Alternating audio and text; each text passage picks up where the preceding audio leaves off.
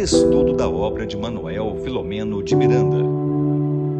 Transtornos psiquiátricos e obsessivos.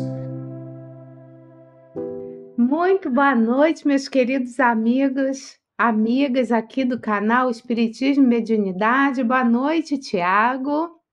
Boa noite, boa noite a todos. Então, sejam todos muito bem-vindos para mais uma noite de estudos e reflexões acerca dos transtornos psiquiátricos e obsessivos, no qual o nosso querido Tiago Aguiar, que é lá de Manaus, né, faz parte trabalhador espírita, lá do movimento espírita amazonense, também é presidente da Federação Espírita do Amazonas, é assim, FEA, ou é amazonense? Amazonense. Ah, tá. Ele não gosta que eu fale, não. Mas, principalmente, tarefeiro aqui do projeto Espiritismo e Mediunidade, né? Eu gosto de falar o doutor Tiago Aguiar, que tem trazido tantas reflexões importantes para nós, que somos leigos né, nessa área, então você está fazendo um bem danado para todos, né? As pessoas têm gostado bastante. Olha, eu estou vendo aqui, ó, sempre a Sibila, né, que já está aqui, Rita Vidal da Silva, um beijo, boa noite. Ela ontem também estava com a gente estudando outro livro do Filomeno de Miranda, né? A Dirana, né, que está sempre conosco também, de Tupéva, a Fátima Santos. Jorge Maurício, esse para mim é novo aqui. Tá escrito assim: Discovery Sistemas Rio de Janeiro. Boa noite. Boa noite para Olga também, né? Ela também de vez em quando aparece. Jorge Maurício, Tiago, boa noite. Regina, boa noite. Boa noite. Boa noite, Maurício. E aí nós também, né? Como de sempre, a gente também quer dar boa noite a todos e agradecer aqueles parceiros que estão ajudando a divulgar esse trabalho em outros locais, em outros players, né? Então, a nossa gratidão a todos, gratidão a você, Tiago, que se propõe a trazer reflexões importantes para nós. Muito obrigada. Lembrando que a gente está estudando aqui, ó, esse livro aqui, essa capa talvez seja mais antiga, do Tiago lá, sensacional, né? O dele é a capa mais nova. E vou passar a palavra para ele, para que ele possa trazer né, mais luz para nós em cima do capítulo 3 que vamos estudar hoje, não é isso, Tiago? Encontro Correto. Eu acho que o encontro comento ainda não vai ser hoje, talvez vai ser na semana que vem. A gente está combinando ainda com ele esse encontro, vendo a disponibilidade. Mas, na verdade, eu queria dar meu boa noite a todos, meu carinhoso boa noite. Eu já estou todo íntimo aqui da Sibila, da Rita, da Dirana, da Fátima. E nesse clima assim gostoso, amistoso, a nossa proposta é estudarmos, nos aprofundarmos um pouquinho nos temas que envolvem a psiquiatria, o espiritismo e a espiritualidade. Então, hoje a gente vai, acredito eu que a gente vai caminhar até nos meados do capítulo 3, que se chama Encontro com o Mentor, e vamos começar então. Não é Você isso? quer que eu coloque o Vamos. livro? Eu, tô eu gostaria. capítulos. Na verdade, aqui tem bastante anotação minha, né? Realmente um capítulo interessante. É. Hum, enfim, vou colocar aqui para todos nós. Vou tirar aqui esse livrinho para não atrapalhar. Tá aí, Perfeito. encontro com o mentor. Tiago. A palavra é sua.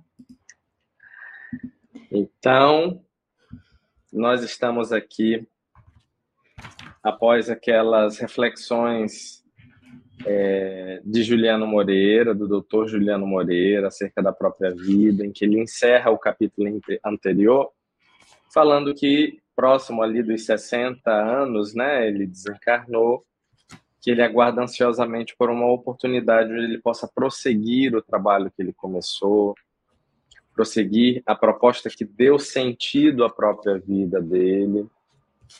É, e enquanto isso, ele se engrandece na erraticidade, nesse espaço entre as reencarnações, para que ele se abasteça de experiências vigorosas, experiências positivas para uma nova oportunidade na Terra.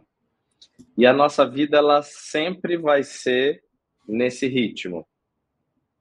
Se, se a nossa proposta é o nosso engrandecimento, se a nossa proposta é o nosso crescimento, nós viveremos sempre gradativamente, de tempos em tempos, nesse trabalho de transformação, de encontros, de trocas, de compartilhamentos, mas de experiências sempre muito vigorosas, sempre muito positivas, vivências emocionais, vivências afetivas, que nos transformem, que somem ao que nós já temos, ao que nós já possuímos de positivo, para que a gente avance.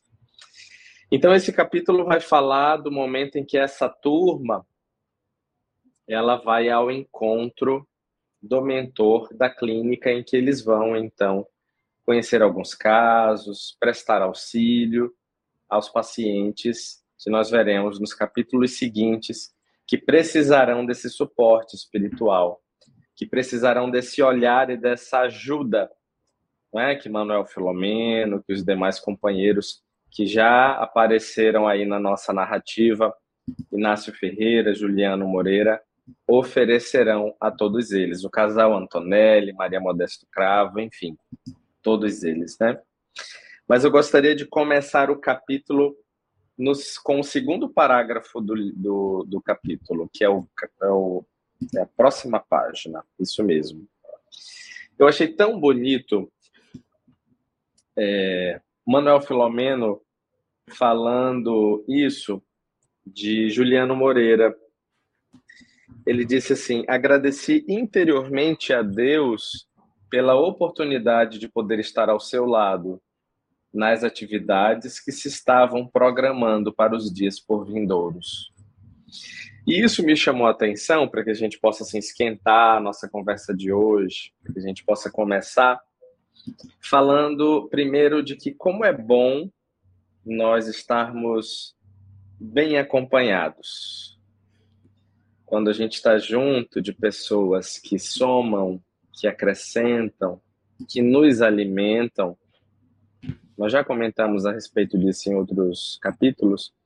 Quando nós estamos ao lado de pessoas que alimentam valores semelhantes aos, aos nossos, nós vamos é, nos nutrindo de uma, de uma nutrição especial, uma nutrição da alma que nos fortalece. E aqui, Manuel Filomeno fala de, de agradecer a alguém que é, ele percebeu isso. E nós, ao observarmos, ao conhecermos a bibliografia de Manuel Filomeno, nós vamos ver que é um espírito também de diversas conquistas, de muitos ganhos. Então, nós concluímos que ninguém há que não possa aprender e como é bonito, como é importante nós reconhecermos a nossa condição, o nosso lugar. Então, nós sabemos muito determinado ponto, determinada área do conhecimento, mas nos falta outros.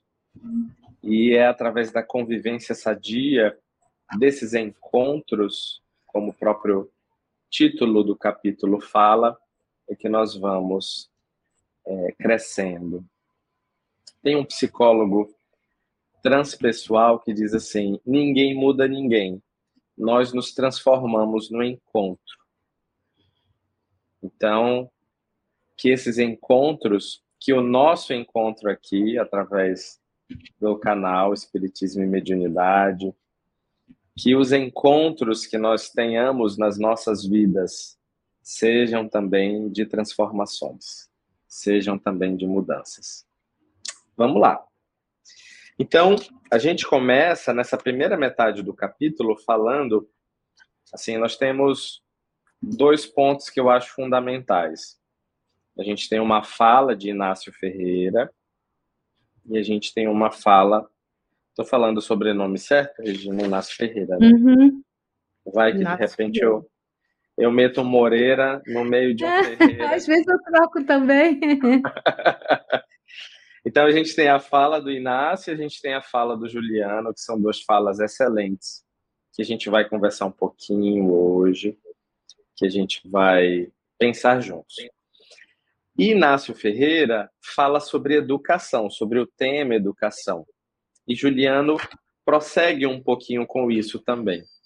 E eu já desde agora, de antemão, peço aos companheiros é, que nos assistem, quem seja da educação, que queira fazer um compartilhamento, que queira trazer alguma reflexão, fiquem à vontade, é, ainda durante a própria live, não, não, não somente no final, com as perguntas, para que a gente possa fazer um estudo bastante democrático, bastante participativo. Tiago, olha, a gente não combinou, mas ele fala, o meu livro, assim, não dá para ver, né, no papel. Aham. Mas se você olhar educação, olha lá, olha lá, educação, porque me chamou bastante atenção. Esse tema é muito Verdade. rico. Verdade. É um tema, assim, infindável, né?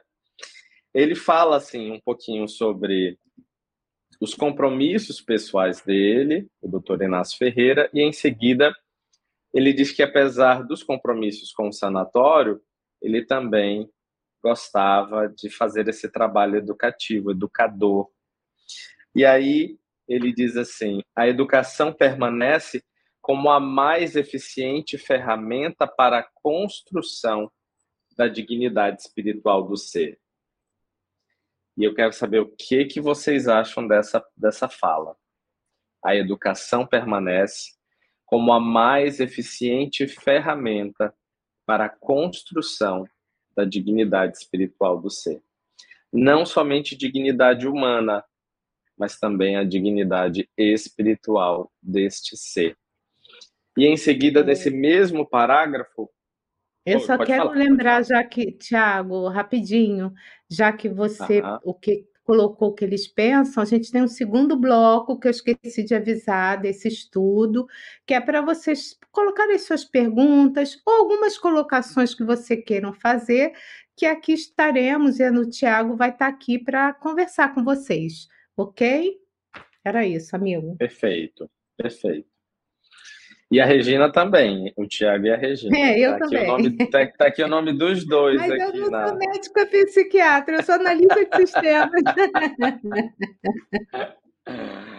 Ah, então, é, Inácio fala a respeito disso e é de fato algo fundamental. O próprio Espiritismo, caso paire ainda alguma dúvida, nos ensina que a grande tarefa do Espiritismo é a transformação da humanidade, é o melhoramento do homem, e isso se dá através da educação. Nós falamos que Jesus foi o divino pedagogo, o grande pedagogo, um grande educador que passou pela terra e que nos ensinou a sermos diferentes, a sermos melhores. Trouxe ensinamentos que alcançam diversas áreas do conhecimento humano, desde a filosofia até a própria religião, mas os seus conhecimentos têm uma profundidade moral que reúne, que puxa todas essas áreas para uma transformação de dentro para fora. E aqui ele faz referência ao Espiritismo e também ao próprio codificador, que era educador por excelência, que trouxe desde muito cedo seu compromisso com a educação, tanto na França quanto depois através da própria missão do Espiritismo, relembrando que ele estudou com um dos grandes nomes da educação na época, que foi, desculpem o alemão, Heinrich Pestalozzi, não é isso? Então, Pestalozzi foi um, uma das mentes que ajudou Allan Kardec, Hippolyte Leon, a, a se preparar para a grande tarefa que vinha pela frente, que era é, deixar as bases construídas do nosso querido espiritismo, da nossa querida doutrina espírita. E Allan Kardec, na verdade, já era um espírito afeito a, já era um espírito afeito a, ao sacrifício cristão. Se vocês bem lembram, e eu gostaria de aproveitar para exaltar o nome de Allan Kardec essa noite, porque ontem, no dia 18 de abril, foi o dia do livro espírita, o dia do espiritismo em alguns estados, e nós precisamos é, deixar esse preito de gratidão também nas redes sociais, falando do nosso querido codificador, né, Regina? Isso mesmo. Allan Kardec foi Johann Hus, foi um homem notável que viveu ali na região onde hoje é a República Tcheca. E há um monumento muito belo sobre a vida dele é, no centro histórico de Praga hoje em dia. Bem, então vamos seguindo. Essa educação dita por Inácio Ferreira é ela que dignifica espiritualmente o ser. E nós estamos a caminho disso, dessa dignidade espiritual. É, e aí ele continua falando que, na verdade, é, o seu trabalho que atendia os espíritos necessitados, especialmente as crianças, especialmente as crianças órfãs. E aqui ele colocou dois motivos de orfandade: as crianças que eram de fato abandonadas, mas também aquelas crianças que eram que não podiam, que eram impossibilitadas de alcançar determinados é, direitos sociais porque os pais não podiam lhe oferecer. Então, a educação é filha dileta do amor, que se encarrega. Onde é que estamos aqui? Vamos, vamos, vamos falar disso então. Aqui, né? Como eu estava colocando, especialmente aqui, para crianças ó. socialmente órfãs. Né?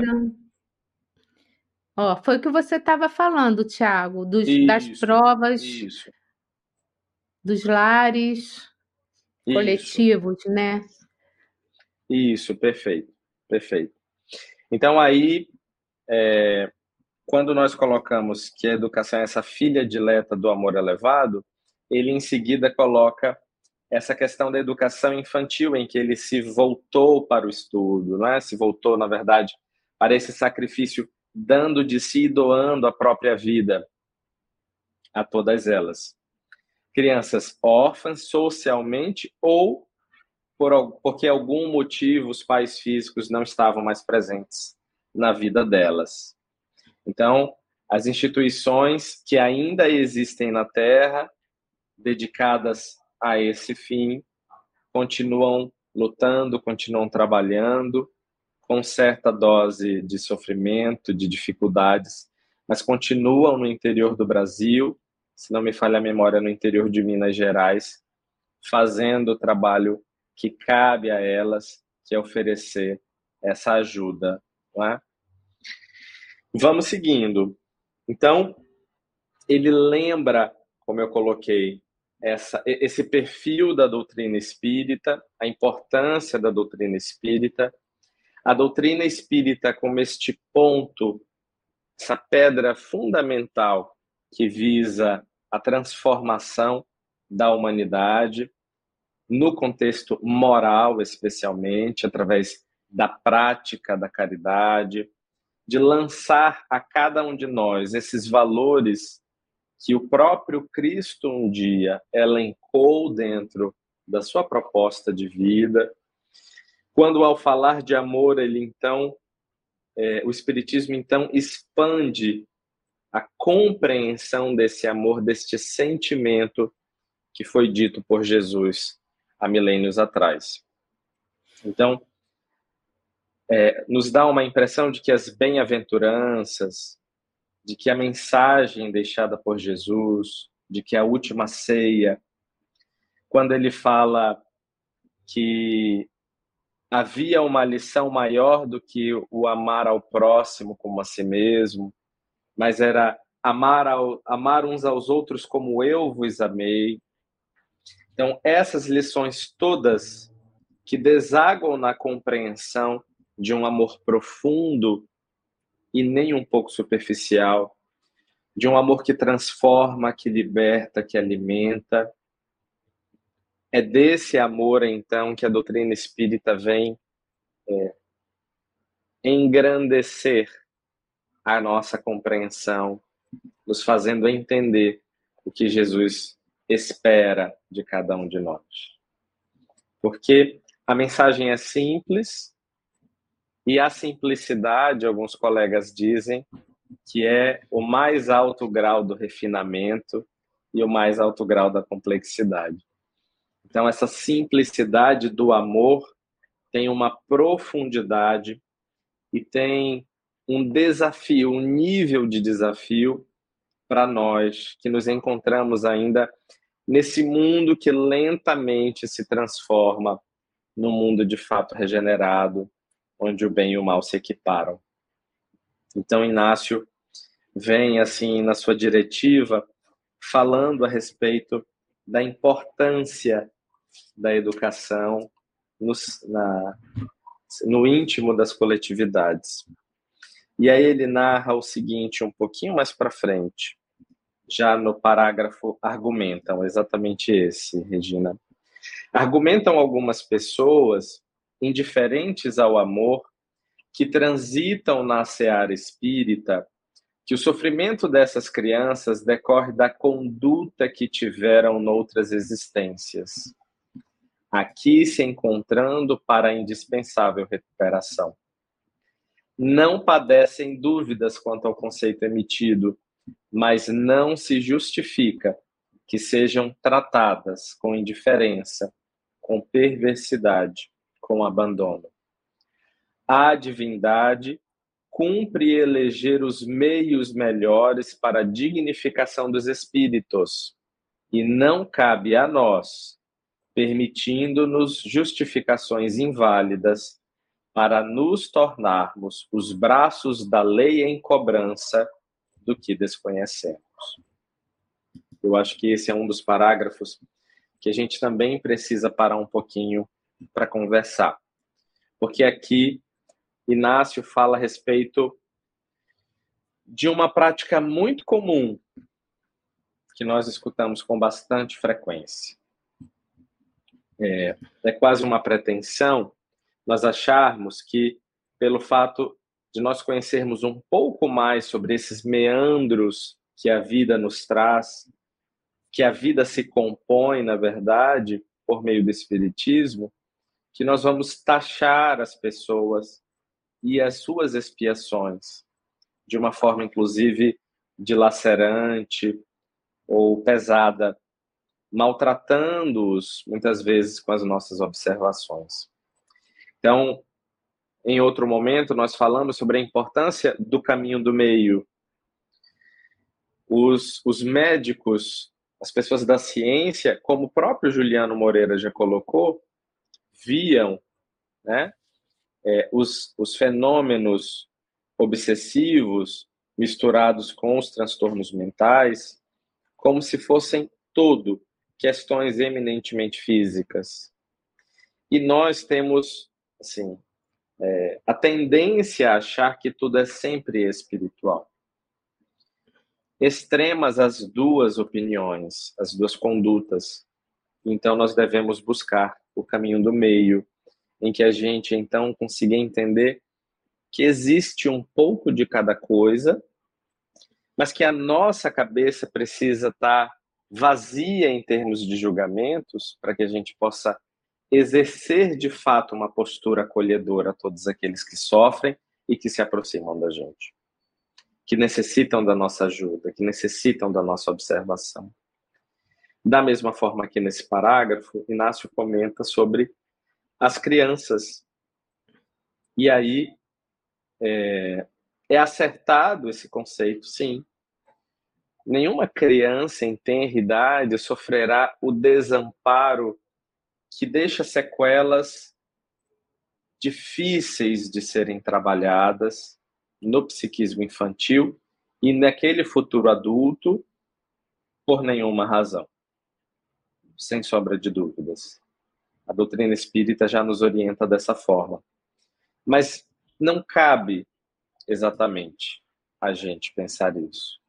Não cabe a gente emitir este tipo de conceito que reforça o outro como um ser que é inferior, como um ser devedor, porque, em última análise, todos o somos, todos somos devedores da lei. E a nós cabe exatamente o inverso: é acolher, é receber no coração aqueles que estão com as chagas à mostra. É? Os órfãos são bons exemplos disso.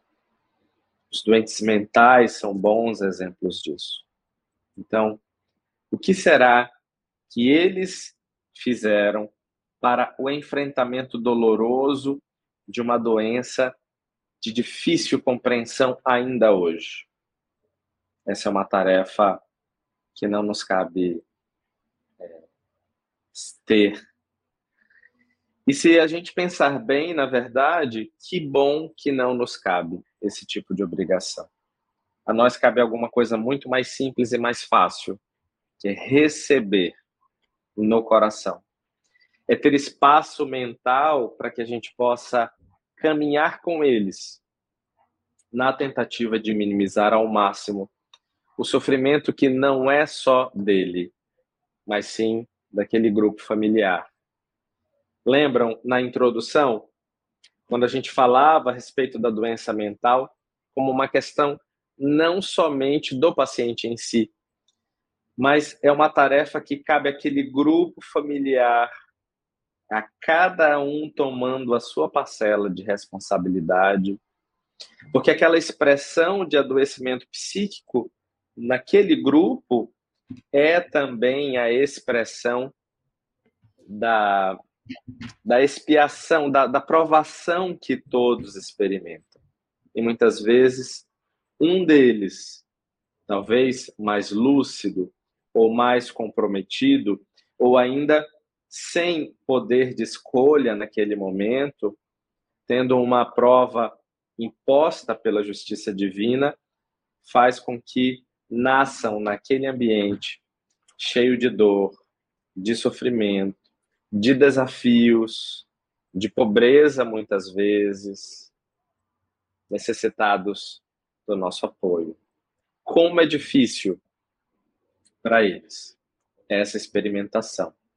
Mas também como é difícil para quem cuida esse trabalho é, de oferecer de si de dar de si. São desafios diferentes, mas todos necessários. E o nosso papel é fundamental, especialmente na casa espírita, que oferece um serviço espiritual, que oferece algo importantíssimo como religião para diminuir esse sofrimento, para acalmar esses corações, essas carnes que estão é, feridas, que estão maltratadas, especialmente por não entenderem essa realidade. Então, Inácio fala aqui da importância da gente ter esse olhar como espíritas, mas principalmente como cristãos. E o cristão que possui, que é detentor dessa consciência, dessa mentalidade cristã, com este sentimento verdadeiro, ele nada cobra, ele nada exige, ele espera, ele fomenta, ele aquece. Se não tiver palavras para dizer naquele momento, ele simplesmente cuida. Mas o seu silêncio é um silêncio que acolhe, é um silêncio que anima. Então, a gente vai trabalhando essas experiências que nos chegam, eu chego inclusive na casa espírita, e é natural que cada vez mais é, pessoas cheguem à casa espírita com transtornos mentais. É importante que os nossos trabalhos, as nossas atividades possam discutir isso, estarem preparadas para acolher essas famílias, para acolher crianças, adolescentes e adultos com diagnóstico de doença mental. depois da pandemia, esse número crescente de adoecimento mental, de pacientes com adoecimento mental, com certeza as casas espíritas abertas, as instituições religiosas abertas, essas pessoas chegarão nesses ambientes religiosos em busca de tratamento espiritual. E aqui, todos nós, através do estu dos estudos que o canal oferece, estamos nos capacitando, estamos trazendo essas reflexões à tona para que a gente possa acolher, bem acolher esses companheiros. Então, é, essas foram algumas das reflexões que Inácio trouxe aqui para gente nesse primeiro momento, nessa primeira parte do livro, não é? E aí, em, em seguida, é, Dr. Juliano Moreira também foi convidado para tecer algumas observações a respeito. Né? Vamos então ver o que, que ele disse. É, ele começa, Regina, falando reconhecendo-me de origem modesta. Na página seguinte. E aí, então, ele vai falar um pouquinho a respeito, o Juliano Moreira. Ele vai tecer algumas, algumas reflexões importantes a respeito é, de alguns pontos. E nesse primeiro ponto, nessa primeira parte, ele comenta muito sobre o olhar de quem enfrentou esse peso da discriminação racial daqueles tempos. E aí ele coloca que, reconhecendo-me de origem modesta, carregando o peso da discriminação racial, a princípio na juventude, acreditei que seria impossível uma existência saudável ante os obstáculos que deparava a cada momento. Inspirado, certamente, hoje compreendo, pelo benfeitor espiritual que se encarregava de conduzir-me no tentame evolutivo, dei-me conta que, somente através do estudo, do comportamento digno, desmentiria o velho refrão.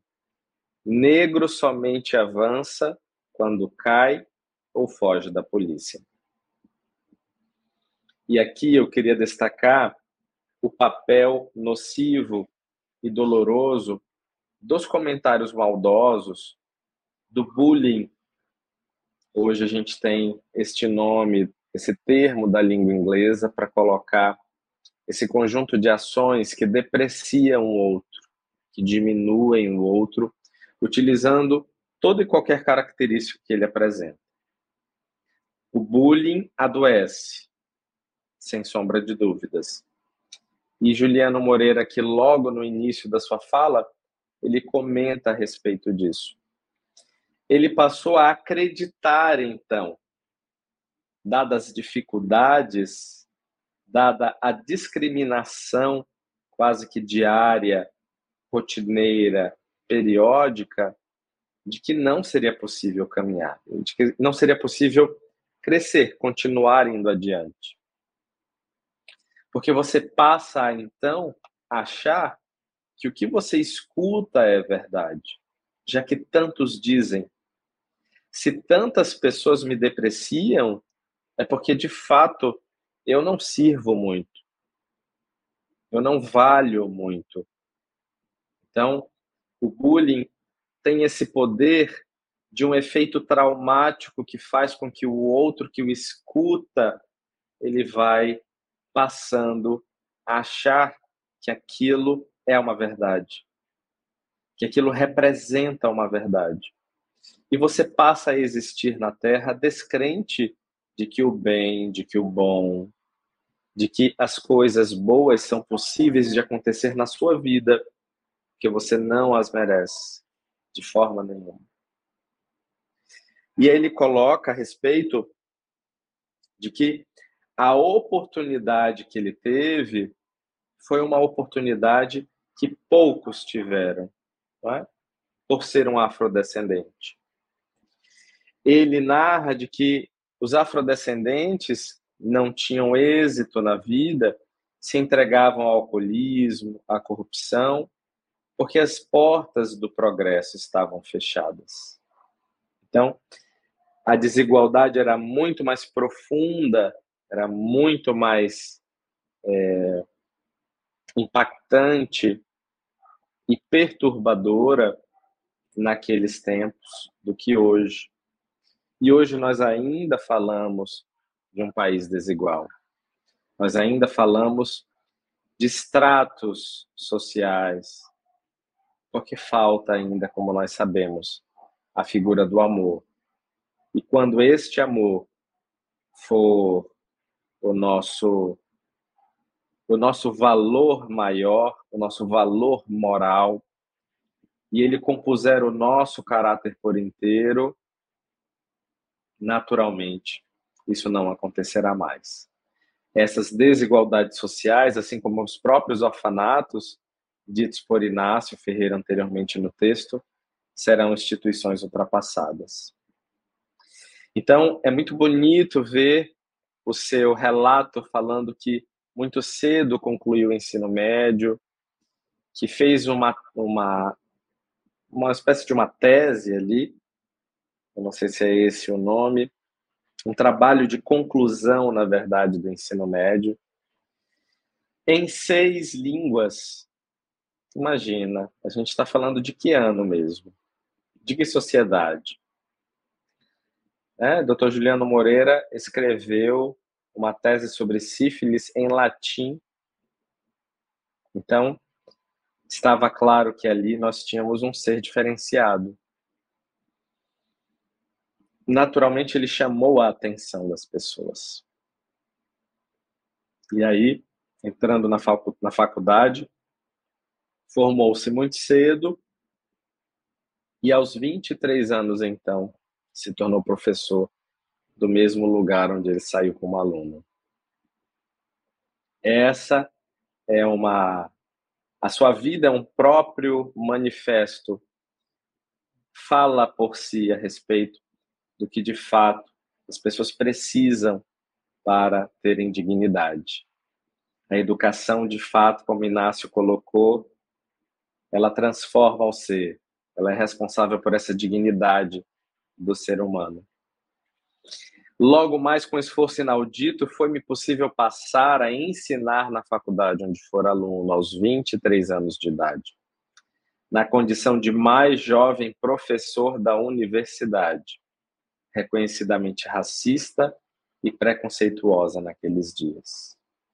São espaços muito corporativistas, muito castradores, inclusive, muito preconceituosos, muito conservadores, numa acepção da palavra àquela época de que o próprio negro não tinha condições de estar. Né? Mas ele esteve, ele estava lá.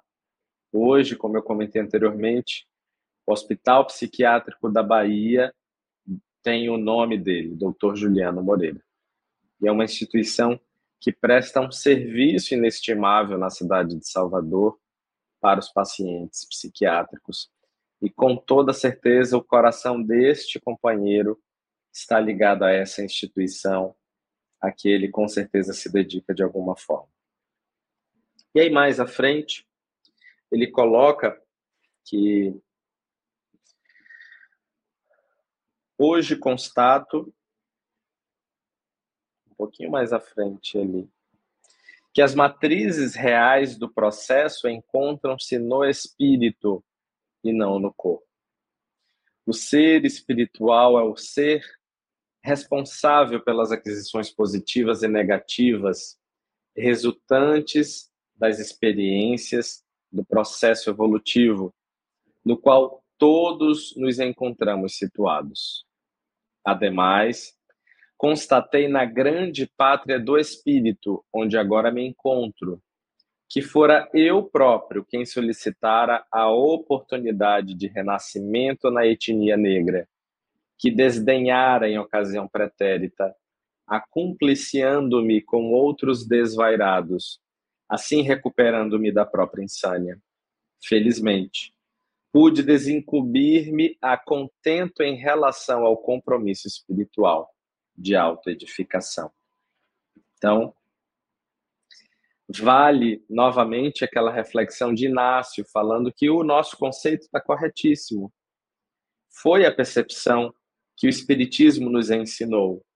São companheiros, são seres que estão vivendo uma experiência de provação, de dificuldades na carne, por motivos óbvios, descumpriram em algum momento a lei.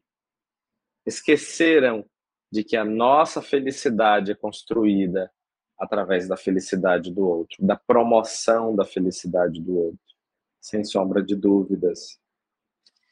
Mas aqui, ao lermos o texto, de nada, ao sabermos disso, em nada nos faz ter o direito de apontar, de colocar isso em alto e bom tom.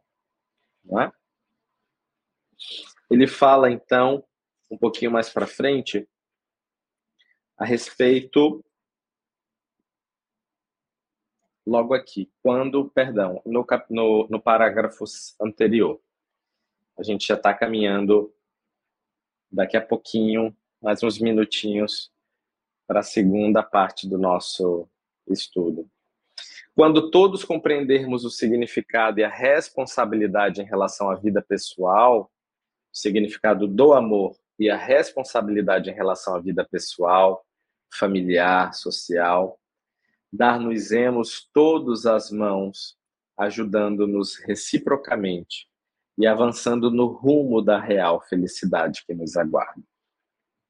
Por enquanto, façamos o nosso o melhor ao nosso alcance, sempre reconhecendo que seria possível realizar um pouco mais caso nos houvéssemos empenhado em conseguir. E aqui, na data de hoje, a gente vai parar um pouquinho, porque em seguida os amigos aí vão chegando, vão conversando, e eles têm então o primeiro contato com o mentor de onde, da instituição que eles pretendem conhecer e participar. É, aqui nós tivemos, é, ao longo deste meio capítulo, deste meio capítulo 3, algumas reflexões importantíssimas que eu busquei trazer algo mais próximo da nossa realidade possível, da nossa realidade não apenas de espíritas, mas de cristãos, ou se não somos nem espíritas nem cristãos, mas de uma realidade de ser humano, a percepção e o valor do ser humano que respeita e que compreende o outro ser humano através do respeito dos próprios limites e do próprio espaço do outro. Então, Inácio Ferreira hoje e Juliano Moreira trouxeram ali falas que se complementaram numa conversa muito amistosa até a chegada dos demais companheiros. E na próxima semana nós estaremos ouvindo o benfeitor falar. Regina, está na hora das nossas perguntas e respostas, ou respostas e perguntas. É a hora do momento de interação, né? Vamos lá. Vamos, vamos rodar a vinheta. Momento de interação. Perguntas e respostas. Bom, eu coloquei, enquanto você falava, enquanto eles, eles postando, algumas considerações.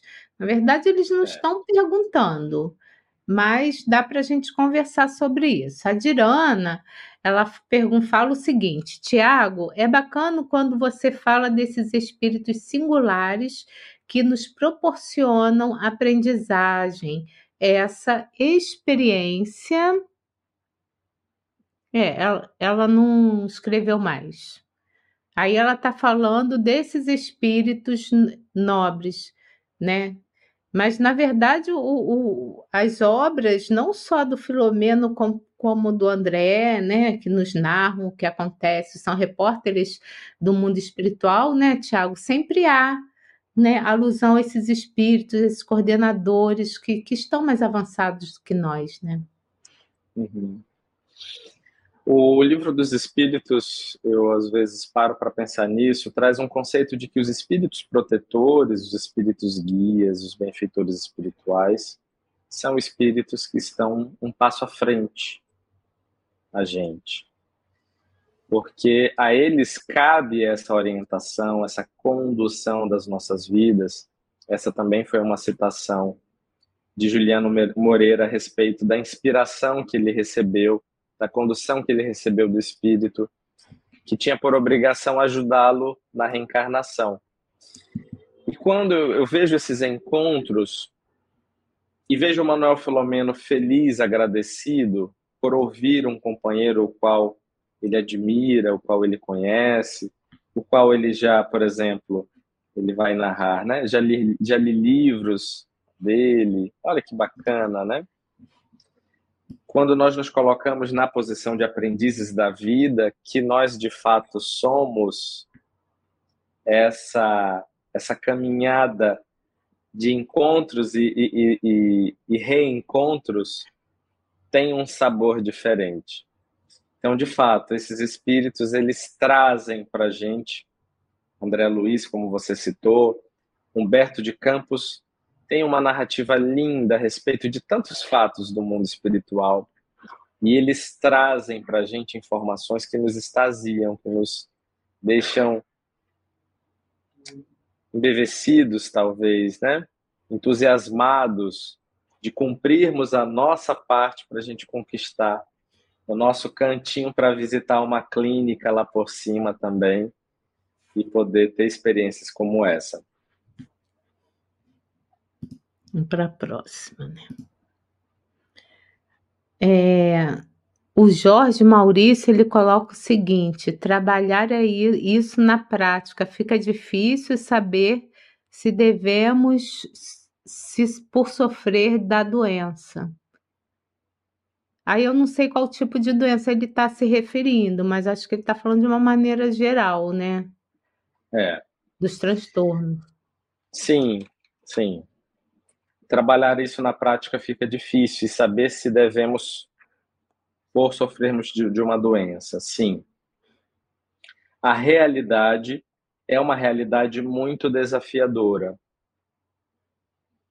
Um sofrimento psíquico, uma doença mental que produz algo que é crônico, incurável, que vai nos acompanhar durante toda uma existência possui um impacto. Possui um impacto profundo. É diferente, por exemplo, de uma necessidade, de uma deficiência física, que também tem os seus desafios. Todas essas condições apresentam-se desafiadoras, porque nos exigem força de superação.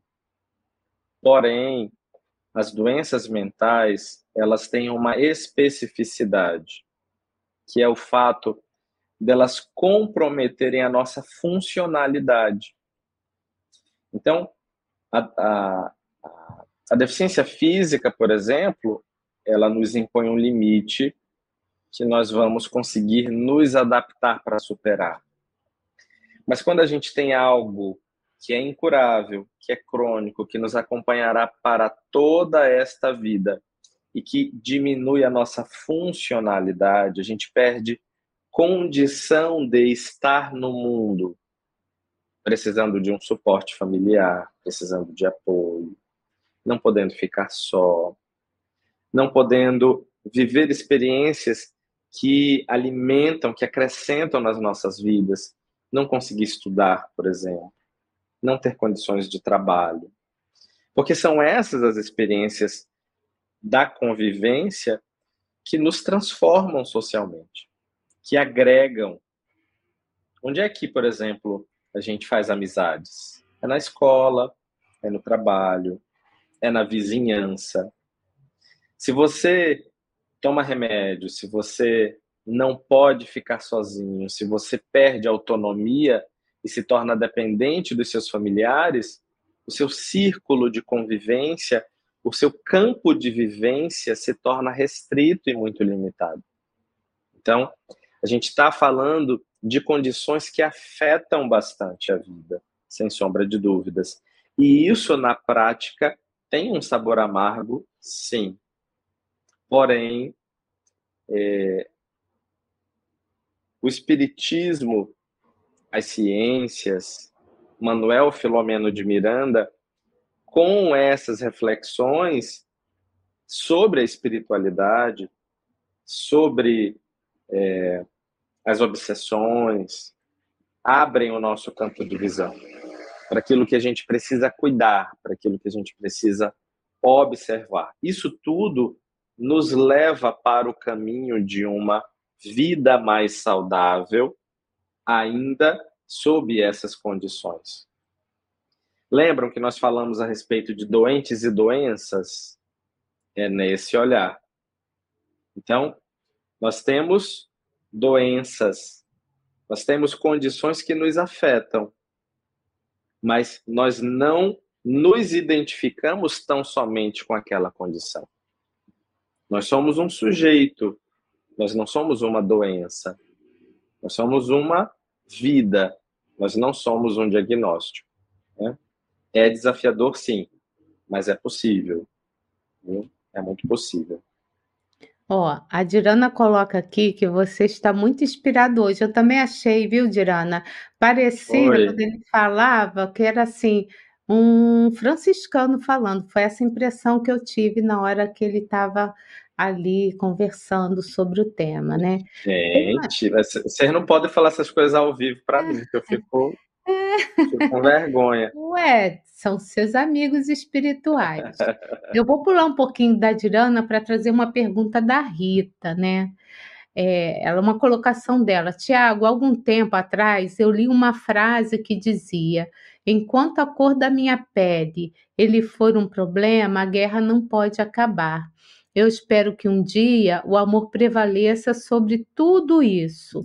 Continuando ela. Um dos maiores desafios da minha vida está sendo educar meu caráter forte, quanto à difícil luta contra nós mesmos. Eu vou colocar mais uma da, da Dirana, porque tem a ver com o que ela está falando, aí a gente faz no mesmo pacote, né? Certo. A Dirana coloca assim: estou sinceramente encantada com espírito, doutor Giliano. Acho muito triste a necessidade de criar leis contra o racismo. Somos irmãos. Então, vou botar aqui para a Rita, mas é a mesma coisa que, que elas estão mais ou menos falando, tá? Uhum. Dirana e Rita, meu muito obrigado por vocês estarem aqui com a gente, viu? É muito importante a nossa participação. Eu gosto muito de ouvir vocês. Espero que vocês não fiquem só me escutando, eu quero ouvir vocês também. Bem, é, sim, é desafiador, é triste, é triste mesmo. Eu espero que, na posição das pessoas que sofrem, que são vítimas de racismo, há um gosto amargo dessa experiência, como a gente está colocando.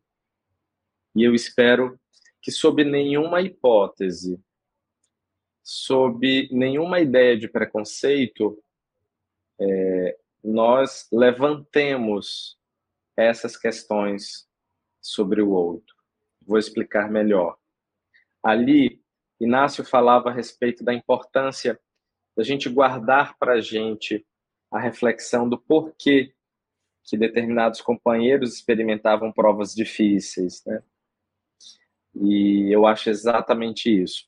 Nenhum título, nenhuma condição pode nos trazer uma pretensão de sermos superiores.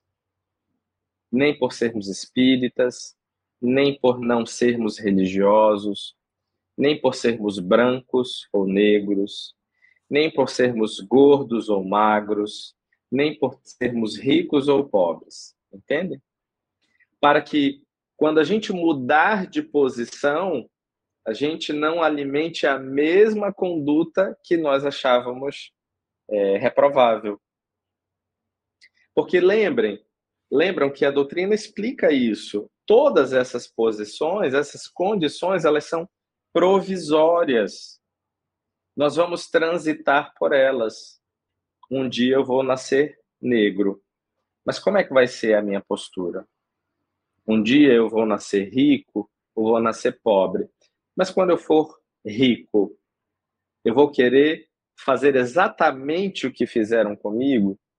Eu acho que tão importante quanto é, nós constatarmos, como a Dirana aqui, acho que a Dirana colocou, a Rita também fez a mesma referência, né? Uhum. Enquanto a cor da minha pele for um problema, a guerra não pode acabar, e da, da, tristeza da gente ver a necessidade ainda de nós termos uma sociedade que precisa colocar isso num texto de lei para que todos possam pensar duas vezes antes de cometer essa atitude.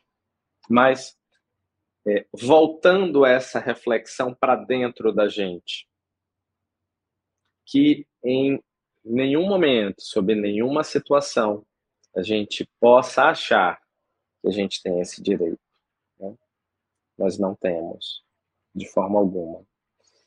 E eu espero muito que hoje tenha sido, assim como a Dirana colocou aqui, assim como a Regina, um, uma horinha na semana de muita inspiração para que a gente se conecte com as boas energias, com o divino jardineiro, que cultiva os nossos corações em silêncio, no silêncio dos nossos pensamentos.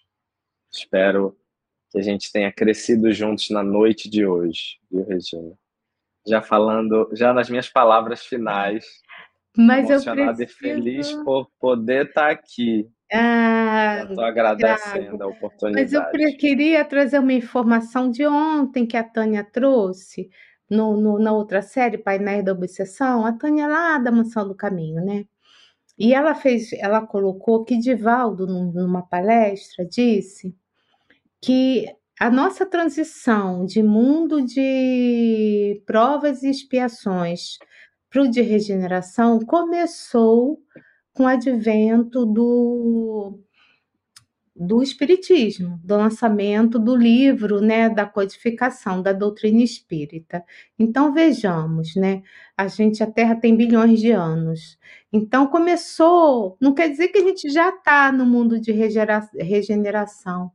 Então, se a gente consegue conviver, como o Tiago bem falou também, né, em cima da fala dos, dos outros médicos, ele tão bem colocou, a gente consegue viver com pessoas na rua, com crianças em orfanatos, com os velhos abandonados, as pessoas idosas em asilo, né? Com as pessoas na miséria, mesmo tendo suas casas, mas sem ter o que comer, não sabe o que, que vão comer no dia seguinte. E a gente consegue conviver muito bem com isso. Isso quer dizer o quê? Que a gente ainda tem muito que evoluir, né, Tiago? Tá, faz parte ainda desse nosso processo evolutivo, né? Então, o racismo estrutural também é um outro problema que foi colocado aqui, que foi trazido, né? na questão do doutor Juliano Moreira, que ele foi uma pessoa Sim. diferenciada. Então, assim, isso ainda está na nossa bagagem, está dentro de nós. A gente precisa se policiar, a gente precisa se melhorar como pessoa, né? Precisa combater, mas ainda falta muito para a gente estar mais à frente, né? Como espíritos mais, mais nobres, né? Mais evoluídos. Era isso que eu queria falar.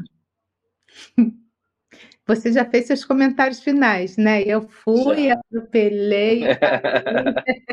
não, não atropelou nada. Tá Ai, meu Deus. É porque hoje, Tiago, nessa nossa conversa gostosa, hoje uma pessoa que tem muita, tem conhecimento, tem inteligência, tem cultura, usou uma palavra que eu usava muito, que era assim, é, que era uma palavra depreciativa, sabe?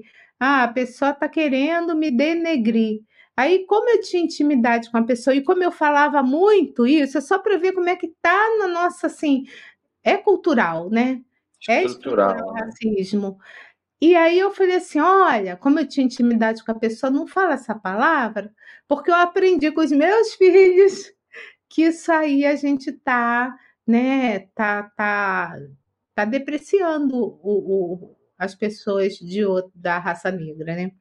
Então, isso é muito sério. A gente fala coisas que a gente nem se dá conta. Imagina então o que a gente traz na gente, né? Então foi por isso que eu quis falar também um pouquinho sobre isso. Quer falar mais nada não, Tiago, para encerrar? Encerrei, Regina. Tô, eu tô aqui, tô aqui feliz, de verdade, tô aqui grato.